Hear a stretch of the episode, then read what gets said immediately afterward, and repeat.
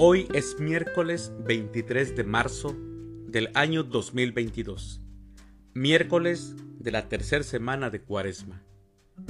El día de hoy, en nuestra Santa Iglesia Católica, celebramos a los santos Toribio de Mogrovejo, a San José Oriol, a Rebeca de Imlaya, a Lidia y a San Fidel.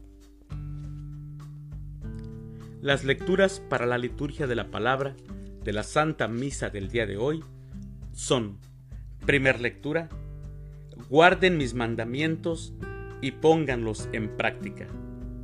Del libro del Deuteronomio capítulo 4 versículos 1 y del 5 al 9. El Salmo responsorial del Salmo 147. Demos gloria a nuestro Dios. Aclamación antes del Evangelio. Honor y gloria a ti, Señor Jesús. Tus palabras, Señor, son espíritu y vida.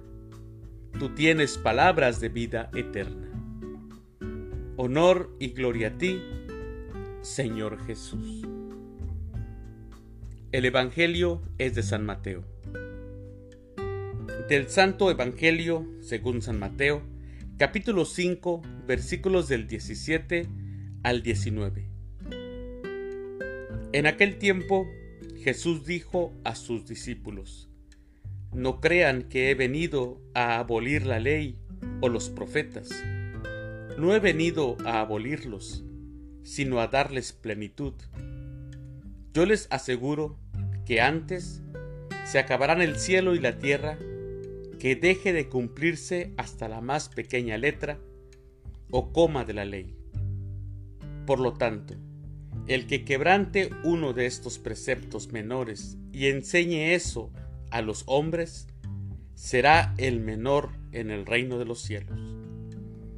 Pero el que los cumpla y los enseñe, será grande en el reino de los cielos.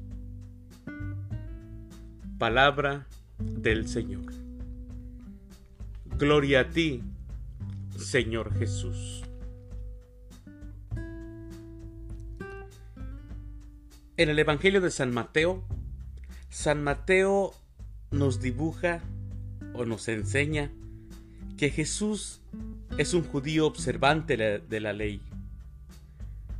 Jesús no vino a abolir la ley o los profetas, sino a darles plenitud la ley y su cumplimiento, así como seguir la voz de los profetas que hablaron en nombre de Dios, para el pueblo judío es el modo inequívoco de llegar a Dios. Torcer la ley, no escuchar a los profetas, equivalía a ir en dirección opuesta, caminar en sentido contrario. Jesús no estuvo en contra de la ley, sino de su interpretación. Y lo que era más grave, su tergiversación.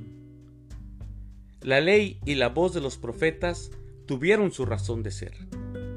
Surgieron para revelar los designios de Dios en épocas y tiempos precisos. Ahora, Dios habla en Jesús. Él es quien ha venido a dar plenitud. Mis queridos hermanos, no basta solamente cumplir por cumplir. Tenemos que hacer lo que hacemos, que Dios nos pide, con amor y con un que se vuelva parte de nuestra vida, de nuestro ser, y no solamente cumplir por cumplir. Así que es un buen tiempo para reflexionar en esto. Mis queridos hermanos, que tengan un excelente miércoles. Que Dios los bendiga.